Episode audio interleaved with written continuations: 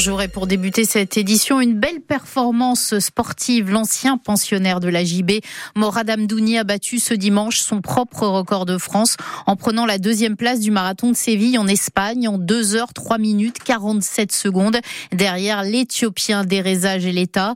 Aujourd'hui âgé de 35 ans, le Porto Vecchia a explosé son ancienne marque qui était de 2 heures 5 minutes et 22 secondes en 2022. À 11 secondes près, il est également passé tout près du record d'Europe.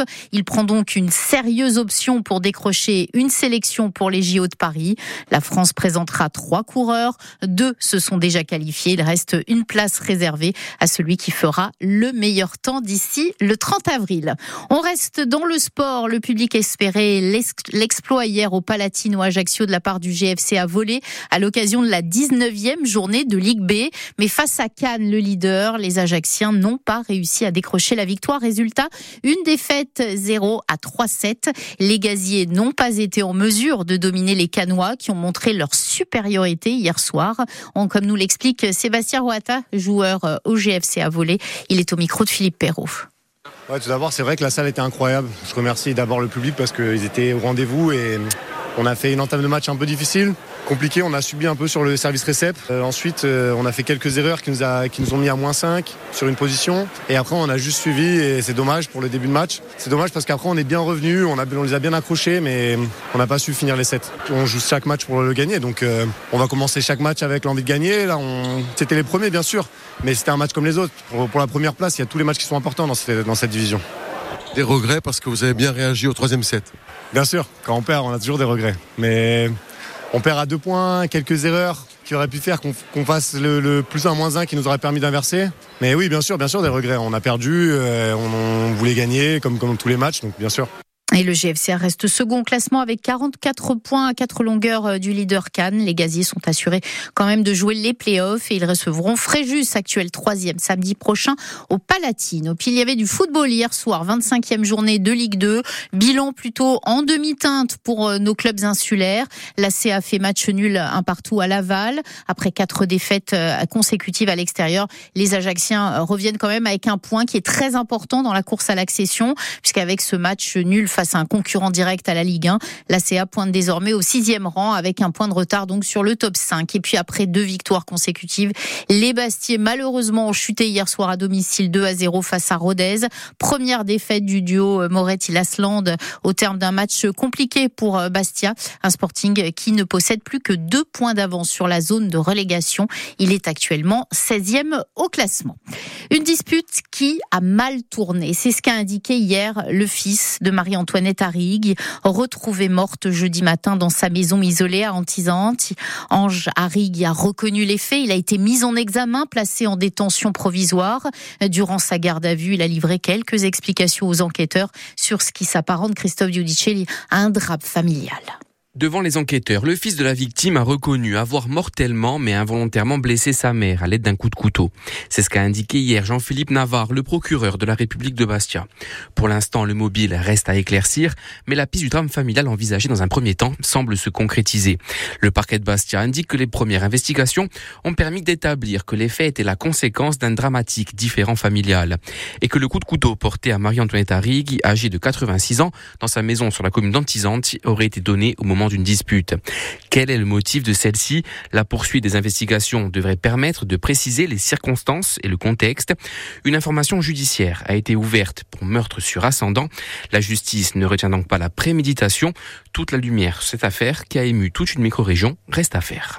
Le sentiment d'être abandonné, c'est celui des habitants du quartier de Bodicion et Ajaccio. 80 personnes se sont rassemblées hier après-midi à l'appel d'un collectif de riverains et de François Filoni, représentant du Rassemblement national. Ils veulent le retour du rond-point sur la rocade. Ils estiment aujourd'hui euh, qu'il y a trop d'embouteillages et que certains habitants ont fui le quartier. Une pétition a déjà recueilli 5000 signatures. Le collectif demande à être reçu par les autorités compétentes. S'il n'est pas entendu, le 9 mars prochain, des barrages filtrants seront organisés sur cette rocade. François Filoni, représentant du RN, déplore cette situation. Ils ont fait une erreur en supprimant ce rond-point. Ça veut dire c'est une catastrophe. Ça veut dire que les gens passent entre une demi-heure et 45 minutes dans les embouteillages tous les jours inutilement. Un jour sur trois, ils n'ont pas de bus. Ce quartier, il est ce qu'on appelle un abandon. Techniquement, le rond-point peut être remis en 48 heures. C'est-à-dire que s'il y a une volonté, c'est de dire il y a quand même 5000 personnes riverains sur la rocade. Pour on ne gère pas des, des, marchandises, on gère de l'être humain. Et si on veut leur bonheur et leur satisfaction, c'est de dire on remet ce rond-point. C'est pas. D'ailleurs, on va arriver au bras de fer. En samedi après-midi, trouver plus de 80 personnes qui viennent sous le soleil euh, dire ils en ont On a 5000 signatures. Hein. C'est du concret. Elles sont vérifiables. Ça veut dire que les gens sont mécontents. Mais on a fait le point. Il a été acté qu'on va donner le temps à la négociation. À partir du 9 mars, deux ronds-points seront occupés avec des barrages filtrants. S'il y a de l'intelligence, je pense qu'on ne bloquera rien. On prendra la décision sage de remettre ce rond-point qui rend service à tout le monde.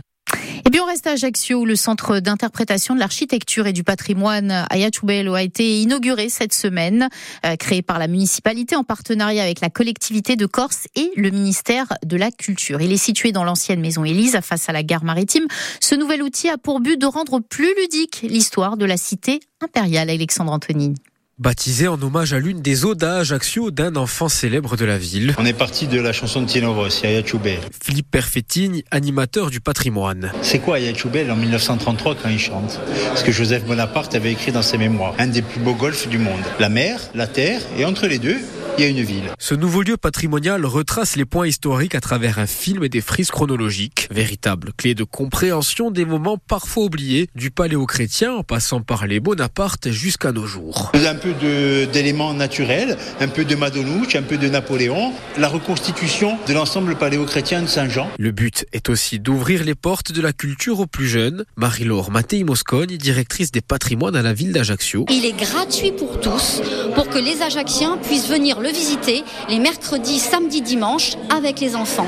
C'est indispensable d'emmener les enfants dans cet espace. Il, est dédié, il leur est dédié. Vitrine sur le patrimoine matériel ainsi qu'immatériel ajaxien. Cet outil est une concrétisation pour Simone Guérini, adjointe au maire à la culture. C'est un projet que nous portons depuis que nous sommes arrivés. Hein. Pour moi, c'est vraiment la concrétisation d'un travail de, de longue haleine. La municipalité continue de tracer son sillon patrimonial. Prochainement sera inauguré le baptistère Saint-Jean.